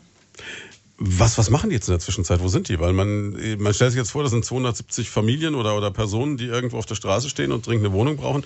Also es ist jetzt nicht, dass die alle obdachlos wären im Moment. Alle nicht. Ein Teil von denen ist tatsächlich obdachlos oder steht kurz vor der Obdachlosigkeit, mhm. weil die Wohnung gekündigt wurde. Ähm, aber manche sind schon in privaten Wohnungen, haben aber, wie wir vorhin gesagt haben, äh, das Problem, dass die Heizkosten oder Nebenkosten zu hoch sind und sie deshalb vom Jobcenter die Auflage bekommen haben, sie sollen eine neue Wohnung finden. Mhm. Ähm, und wir haben in den Gemeinschaftsunterkünften für Flüchtlinge auch 120 Leute, die dort im Moment noch wohnen dürfen, mhm. aber eigentlich berechtigt sind oder auch verpflichtet sind, da auszuziehen. Wenn Sie jetzt gerade sagen, es gibt Menschen, die Hartz IV beziehen, die vom Jobcenter gesagt bekommen, die Wohnung, die du hast, das funktioniert nicht, such dir eine andere. Dann gibt es aber für die keine Alternative. Das Jobcenter setzt eine Frist, haben sie mir erklärt. Irgendwann werden dann die Leistungen gekürzt. Damit schaffe ich mir doch meine schwierigen Problemfälle selbst, oder? Zum Teil ja. Ja, also weil es tatsächlich so ist, wenn dann die Miete nicht mehr komplett gezahlt wird oder die äh, Nebenkosten nicht mehr komplett gezahlt werden, dass die Leute von ihrem Regelsatz was dazu tun mhm. müssen. Und wenn sie das nicht können, dann ähm, rutschen sie in die Schuldenfalle, können die Miete nicht komplett bezahlen, kriegen vielleicht eine fristlose Kündigung, eine Räumungsklage und sitzen dann tatsächlich irgendwann auf der Straße, wenn sie nicht schnell was anderes finden. Wenn Sie an so einen Fall geraten, können Sie dann als Expertin da irgendwie beim Amt was erreichen oder? Wir versuchen es immer mal wieder ähm, mit dem Amt zu kommunizieren. Hm. In manchen Fällen geht es schon, dass man sagt, okay, man verlängert es nochmal um ein paar Monate oder findet da irgendwie eine andere Lösung, äh, aber es klappt auch nicht immer. Also für die Ämter ist einfach wichtig, dass sie sehen, dass die Menschen sich bemühen und mhm. was unternehmen. Es ist ja klar, dass man nicht äh, ohne Grenzen Leistungen zahlen kann. Das ist vollkommen kann. richtig. Nur es klingt und, ja so, als ob die Menschen sich durchaus ja, ja. bemühen, aber halt nicht weiterkommen. Ne? Und also wenn, wenn wir dann einfach uns einschalten und man nachweist, dass man alles Mögliche probiert hat und es ging einfach nichts, dann hat man immer wieder auch mal die Chancen, dass die Fristen dann verlängert werden. Also das sind wir wieder im gleichen Punkt wie vorhin. Keine Scheu haben, sondern sich dann wirklich Hilfe suchen und Hilfe annehmen. Ja. Denn dazu sind sie ja da genau. letztlich. Ne? Genau. Ja. ja, jetzt äh, stelle ich mir diese Situation vor und denke mir so, das klingt jetzt alles so, als ob äh, jeder, der irgendwie eine Wohnung hat, die möglichst festhalten sollte. Ne? so ungefähr, ja. also, also da keine Experimente machen. Ne? Ja. ja, jetzt haben Sie erzählt, es gibt auch so eine Art Wohnungstraining. Wie funktioniert das? Ja, also ähm, wir haben ab dem 1. Januar eine neue Stelle auch bei der Diakonie. Die wird von der Landeskirche und vom Bayerischen Staatsministerium finanziert. Mhm. Und da wollen wir dann auch ähm, Mieter, eine Mieterqualifizierung, also Mietertraining anbieten. Klingt spannend. Was genau. ist eine Mieterqualifizierung? Das heißt, ähm, da gibt es verschiedene Module, in denen die Klienten dann lernen sollen, wie sie zum Beispiel eine Wohnung suchen, wo sie so, suchen können, aber auch wie sie sich dann verhalten, wenn sie eine Wohnung haben. Also wie heizt man richtig, wie lüftet man richtig. Also ich lerne wirklich wohnen. Genau, ja. Klingt erstmal verrückt, sprechen wir gleich weiter drüber, müssen ganz kurz weitermachen. Bin gespannt, was da noch alles zu erfahren ist. Zurück bei Leut von da an diesem Sonntag und zurück beim Thema Wohnen mit Experten von der Diakonie hier aus Schweinfurt, nämlich mit Antje Deckers und mit Uwe Kraus. Und jetzt haben wir gerade eben gehört, ab dem 1. Januar gibt es eine neue Stelle zu einem Wohnungstraining, um es mal so ganz laienhaft auszudrücken. Jetzt kann ich mir noch vorstellen, okay, man lernt erstmal, wie man sich richtig um eine Wohnung bewirbt, wenn wir jetzt die Experten da haben. Und ich glaube, es gibt ganz viele da draußen jetzt die Ohrenspitzen, auch die äh, nicht Hartz-IV-pflichtigen jungen Studenten oder so. Was, was sind die Tricks? Wie bekomme ich am ersten eine Wohnung?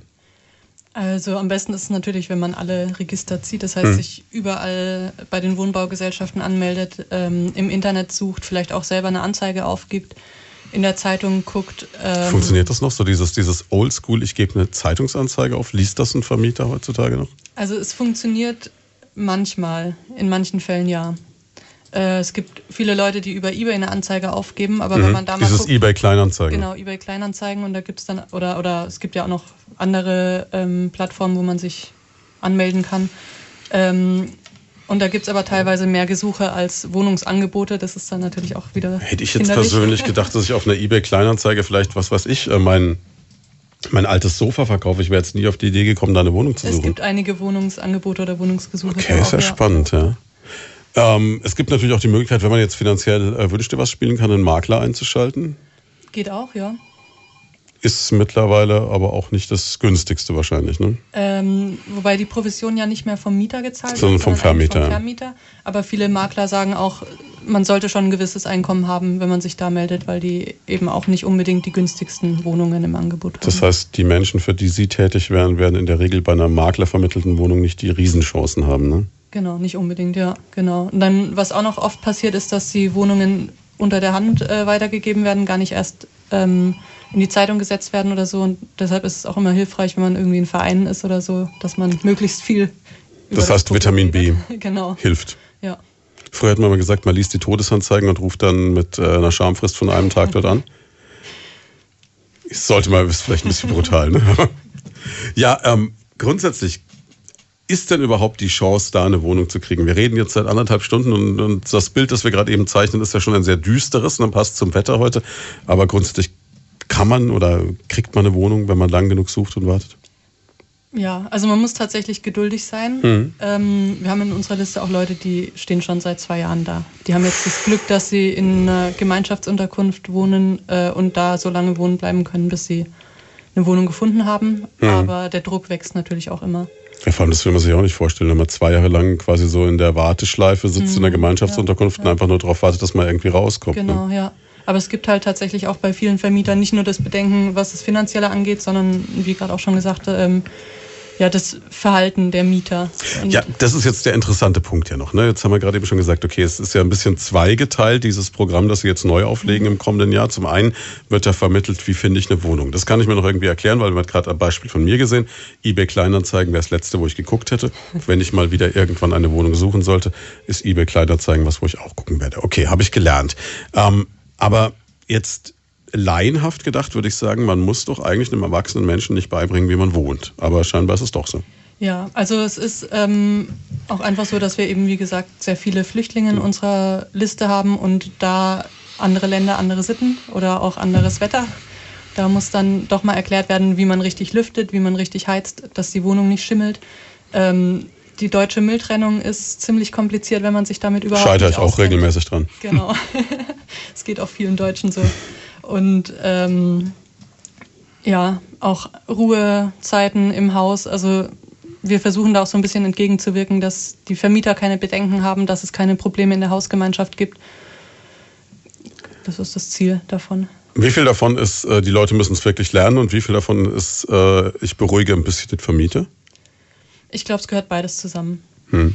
Mhm. Weil jetzt so, dass das Vorurteil des äh, die Nächte durchfeiernden Syrers kann ich mir jetzt auch nicht so wirklich vorstellen eigentlich, ne? Auch nicht. Also ja, also es ist auch so, dass viele Vermieter sagen, sie haben schon mal schlechte Erfahrungen gemacht. Hm. Sie hatten schon mal einen Syrer bei sich wohnen und äh, dann wird, werden die Erfahrungen, die man bei dem einen gemacht hat, auf alle übertragen. Und Gut, das ist natürlich auch nur menschlich, ne? Genau, macht es aber genau, nicht einfacher. Ja. Ne? Genau.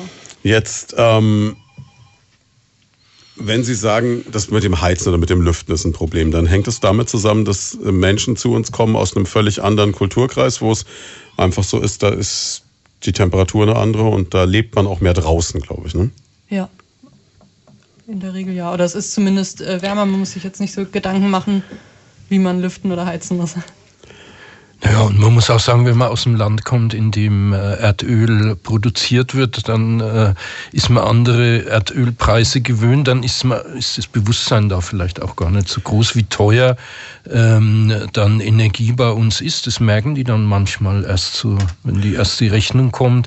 Mhm. Und ähm, also insbesondere dieses Thema Lüften spielt natürlich eine große Rolle. Wenn ich, ähm, ähm, das sind andere Standards, unsere Wohnungen, da muss man sich erstmal auch mit beschäftigen. Es sind andere Heizungs Dämmung, ne? Heizungssysteme, die man verstehen muss, äh, äh, die anders funktionieren. Klar, gibt es da einiges, äh, was man auch wissen muss. Das ist nicht schwierig und kompliziert, aber das vermitteln wir eben. Wir vermitteln ja auch vielen äh, in unserem äh, Programm, wo es ums Energiesparen geht, ähm, das richtige Heizen und Lüften. Und da kann man tatsächlich äh, noch sehr, sehr viel auch ähm, an den Heizkosten drehen. Also das ist auch für Leute, die lange, also ich selber habe äh, durch unser Programm noch einiges gelernt, äh, wo ich festgestellt habe, was es noch für Ressourcen gibt, wenn man sparsam das ist ja auch praktisch. Da sitzen sie quasi an der Quelle und können sich noch die Tipps holen. Ne? Ja. Ja, also eben, wie Sie, wie es gerade schildern, also mit den anderen Heizsystemen. Ich habe jetzt zum Beispiel Bekannte, die in den USA, in New York eine Zeit lang mhm. gelebt haben und die gesagt haben, Mensch, da ist das Verrückte in den älteren Gebäuden, da wird äh, zentral von irgendwo geheizt ja. und äh, du regulierst die Temperatur durch Öffnen oder Schließen des Fensters quasi. Ja, so genau. verrückt, wie es ist. Ja. ja. Und die Leute kennen es dann gar nicht anders vielleicht. Ne? Und klar, nichts schlimmer, als wenn die Wohnung irgendwann schimmelt. Das ist ja, schon logisch. Oder auch, also was jetzt Energie, also Stromquellen angeht, ähm, wundert man sich manchmal, es gibt ganz unterschiedliche Lampentypen mhm. und Birnentypen und manchmal äh, ist man erstaunt, wie viel Energie bei einzelnen Sachen weggeht und durch Austauschen einer kleinen Glühbirne man manchmal schon sehr, sehr viel äh, dann Strom spart. Also da denke ich, tut es jedem gut, sich da ein bisschen zu sensibilisieren. Und für Menschen, die aus einem fremden Land kommen, ist es natürlich nochmal eine größere Herausforderung. Aber so wie Sie es jetzt gerade beschreiben, klingt es so spannend, dass es mich fast selber interessiert. Also gibt es ja, da eine Möglichkeit? Wir laden Sie dann ein, gerne. Echt? Oh ja, super, ist. ne? Kriege ich, mal, krieg ich mal eine Schulung. Nee, aber es ist ja, ja wirklich so, man denkt ja. eigentlich nicht drüber nach. Man sucht die Lampe nach der Optik aus, aber nicht nach dem Energieverbrauch. Ja. Also Asche auf mein Haupt. Ich äh, gehe gerade gedanklich so meine Lampen durch in der Wohnung. Ne? Ja, also wir haben, das ist auch das, wo ich gesagt habe, man hat manchmal so ganz schnelle Erfolge. Wir, wir kommen in eine Wohnung, da gibt's so einen Deckenleuchter, so eine Lampe, die oben an die mhm. Decke strahlt. Und dann äh, sieht man, da ist so eine 300 Watt Birne drin. Ne? Macht schön Das hell, ne? passiert ne? manchmal, ja. Und das ist man sich gar nicht bewusst. Aber das, und wenn man die dann so als Dauerlicht nutzt, das zieht Energie. Das also es lohnt sich schon, da auch mal durchzugucken im eigenen Haushalt. Das geht dann schnell ins Geld. Der Vorteil ist, diese 300 Watt Birnen sterben aus, ne? die kann man nicht mehr nachkaufen inzwischen, ja, glaube ich. Ne? Genau. Also es ist jetzt wirklich durchgängig Energiesparmittel, ja, die da kommen, aber Klar, es, gibt dann wahrscheinlich einfache Möglichkeiten, mit denen man ja. relativ simpel dann Richtig. Probleme schon zur Seite ja. schafft. Ne? Ja, ist super interessant, keine Frage. Was, was glauben Sie, wie viele Leute werden an diesem Programm teilnehmen? Also ich jetzt mal, klar, aber sonst. Also wir hoffen möglichst viele und dass der Erfolg auch groß ist, dass es dann tatsächlich was bringt. Ähm, das ist ein Programm, das wurde auch von Ehrenamtlichen entwickelt mhm. und ist in anderen Städten schon durchgeführt worden. Und da sind die Erfolge schon zu sehen. Jetzt haben Sie vorhin auch gesagt, das Problem ist auch oft, wenn man ein bisschen dann rausgeht, äh, dahin, wo der Wohnraum günstiger wäre, dass man von da nicht wegkommt. Das heißt, man könnte ja das genau. Pferd auch anders aufzäumen, könnte sagen, man äh, schafft die Möglichkeiten der Mobilität. Also ich bin jetzt selber in einem Ort vor Würzburg aufgewachsen und ich kann mich an diese goldenen Zeiten erinnern, damals in den frühen 80ern, wenn der letzte Bus halt abends um 10 aus Würzburg rausfuhr und du gern noch irgendwo in einer Kneipe geblieben wärst, aber es war halt vorbei. Ne? Hm, ja. Also da könnte man auch was tun. Ja. Also nicht nur wegen der Kneipe. Ja. Also es wurde teilweise auch schon versucht, was zu tun, aber es muss sich halt auch rentieren. Und wenn dann mit dem einen Bus eine Person fährt, dann hm. ähm, sind die ja, ist es die Chancen geringer. Ja. Man, man, versucht ja das Originellste. Es gibt jetzt, glaube ich, in manchen Orten Mitfahrbänke und ähnliches, dass man da mhm. probiert, mit so neuen Möglichkeiten was zu schaffen. Aber da ist wahrscheinlich auch wieder das Problem, je dunkler die Hautfarbe, desto geringer die Chance, auch von der Mitfahrbank mhm. mitgenommen zu werden, wahrscheinlich. Ne? Kann sein, ja. Mhm. Also es bleibt schwierig. Wir sprechen gleich weiter. Leute von da bei Primaton an diesem Sonntagvormittag. Zwölf Minuten haben wir noch in unserem Gespräch übers Wohnen ganz allgemein. Und da haben wir zwei Experten von der Diakonie da heute Morgen. Und ja, jetzt hat gerade eben schon ein Vermieter angerufen und hat gesagt, Mensch, ich habe noch eine große Wohnung in Poppenrot, die steht leer. Bin auch gleich gesagt, einfach um kurz nach zwölf nochmal anrufen, ist die Sendung zu Ende, dann stellen wir den Kontakt zur Diakonie her und vielleicht ergibt sich ja was. Wäre doch schön. Ja, aber grundsätzlich muss man sagen, es, es bleibt alles spannend und es ist die Hoffnung, wirklich alle Leute zu vermitteln. Und auch wenn es jetzt so Einzelne gibt, die sagen, ich habe da noch eine Wohnung, die Situation ist nach wie vor angespannt, oder Frau Deckers? Auf jeden Fall, ja. Deswegen auch hier an der Stelle nochmal der Aufruf, nicht nur an den einen, der uns schon angerufen hat, über den wir uns sehr freuen. Allgemein, Sie suchen Menschen, die Wohnungen haben, ne? Ja. Also Weil Sie können ja auch nur vermitteln, von was Sie wissen, ne? Genau, so ist es. das heißt, wie kann man sich an Sie wenden? Ja, am besten ähm, telefonisch an die Diakonie wenden. Ähm, Hm. Soll ich meine Telefonnummer? Das wäre eine Lösung, die Telefonnummer durchzusagen. durch. Wir werden die natürlich auch, und das, wir stellen ja morgen immer einen Mitschnitt dieses Gesprächs auf radioprimaton.de und auch auf unsere Facebook-Seite. Und Sie finden das dann sicherlich auch im Facebook-Eintrag der Diakonie Schweinfurt. Und da werden Sie noch alle Kontaktdaten und die Möglichkeiten zur Kontaktaufnahme natürlich nochmal bekommen, wenn Sie jetzt nicht mitschreiben können in der Zeit. Aber wenn Sie vielleicht gerade Stift und Zettel zur Hand haben, geben wir die Kontaktdaten mal durch. Genau, also meine Telefonnummer ist die 09721 2087 403. Also das ist dann direkt Hm. die Durchwahl zu mir und ähm, ich bin froh über jeden, der eine Wohnung anbietet. Also Schweinfurt 2087403. Genau. Das kann man sich merken. Im Internet sind Sie sicherlich auch vertreten mit der Diakonie. sind wir auch zu finden, ja. Das heißt, da gehe ich einfach auf die Seite, gehe ich einfach bei Google Diakonie Schweinfurt und dann klicke ich mich da so durch. Genau, also es gibt auch von den sozialen Diensten eine eigene Seite, beziehungsweise von der, von der Flüchtlingsberatung, Hm. ähm, mit allen Kontaktdaten dann. Und Sie suchen jetzt Wohnungen auch für, aber nicht nur für Flüchtlinge, sondern Genau, ganz allgemein genau. für Menschen, die Wohnraum suchen. Liste alle Nationalitäten, also insgesamt 22 Nationalitäten, bunt durchgemischt. Ist spannend. Ja. Das heißt, da kann ich, da kann ich vielleicht sogar eine Fremdsprache lernen, wenn ich mir die richtigen Leute in die Wohnung hole. Das ist total ja, interessant. Kann passieren, ja. Also man kann auch voneinander profitieren auf jeden Fall. Absolut. Stellen Sie mir vor, Sie haben so einen Thailänder mit einem Kochtalent. Also, ich überlege gerade, ob ich noch einen Untermieter unterbringe, aber ein bisschen schwierig bei mir. Ja, Herr Kraus, jetzt äh, Spaß beiseite, soziale Dienste. Wir haben jetzt schon ähm, fast zwei Stunden gesprochen, aber soziale Dienste hat ja nicht nur was mit Wohnen zu tun, sondern es Ja. ist viel, viel mehr, was Sie machen. Ne? Ja. Also wir ähm, in meiner Abteilung sind insgesamt 40 Mitarbeiter beschäftigt. Ähm, wir haben natürlich einen Schwerpunkt im Bereich der Migration, aber wir haben äh, im Bereich der Gemeinwesenarbeit, also äh, soziale Zentren, da gibt es zwei Mehrgenerationenhäuser in Schwebheim und äh, in der Stadt. Darüber haben wir- schon mal ausführlich gesprochen mit Pfarrer Kessler Rosa. Tolle Einrichtung. Also finde ich Genau. richtig spannend. Ja. Ja, äh, da haben wir auch dieses Thema äh, Alph- Alphabetisierung äh, mit angedockt. Ähm, wir arbeiten viel mit Ehrenamt. Wir haben eine eigene Ehrenamtsakademie, in der wir Ehrenamtliche schulen, die äh, dann auch verschiedene Tätigkeiten vollziehen.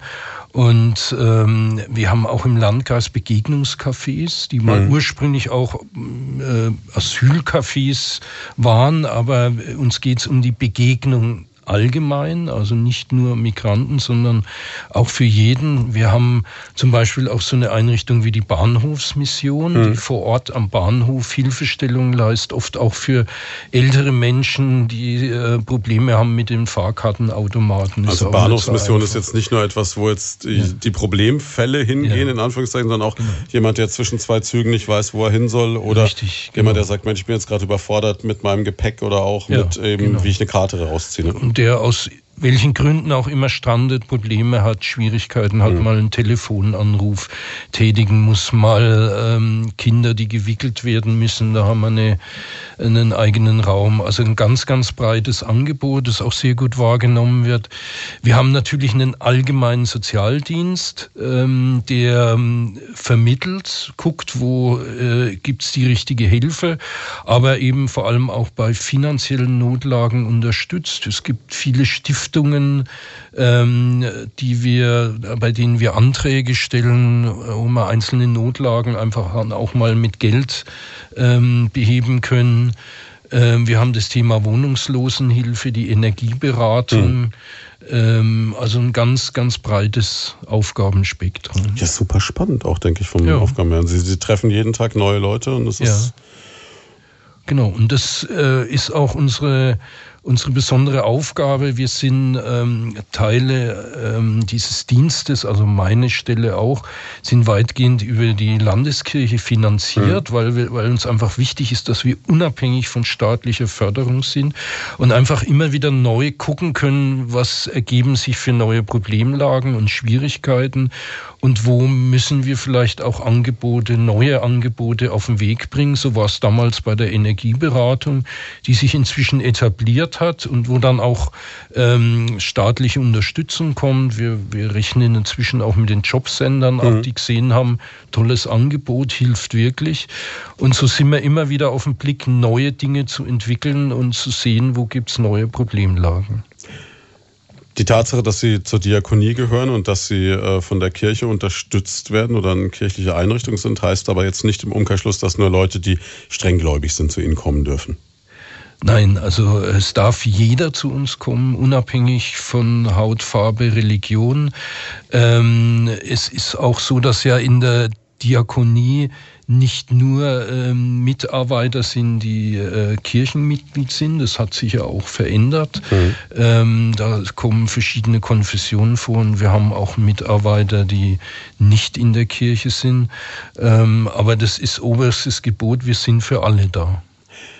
Jetzt kann ich mir vorstellen, dass es gerade jetzt in der Vorweihnachtszeit aktuell viele Leute gibt, die ähm, denen es sogar etwas besser geht als denen, über die wir heute die letzten zwei Stunden gesprochen haben und die überlegen, Mensch, ich will jetzt vor Weihnachten noch was Gutes tun. Man kann die Arbeit der Diakonie natürlich auch immer unterstützen. Also mhm. sie sind auch jemand oder als Einrichtung eine Einrichtung, die durchaus auch sich freut, wenn jemand spenden möchte beispielsweise. Mhm. Ne? Da gibt es dann sicherlich auch auf der Seite der Diakonie wieder die Möglichkeit, dementsprechend Spendenkonten dann auch zu erfragen. Natürlich, auf der Homepage äh, gibt es sogar die Möglichkeit, einfach direkt online zu spenden und dann äh, jetzt auf den Seiten von Primaton kann man es mhm. ja auch nochmal nachlesen. Wir freuen uns über jede Spende, gern auch, äh, sage ich immer wieder, über Finanzspenden, weil bei vielen Projekten ist es so, man kann, ähm, man kann was auf den Weg bringen, wenn man so ein Eigenmittel hat, mhm. gibt dann eine staatliche Förderung, aber je mehr wir an Eigenmitteln zusammenkriegen, desto mehr Projekte können wir dann starten und äh, es ist so, dass wir ständig neue Projekte entwickeln und neue Dinge auf den Weg bringen.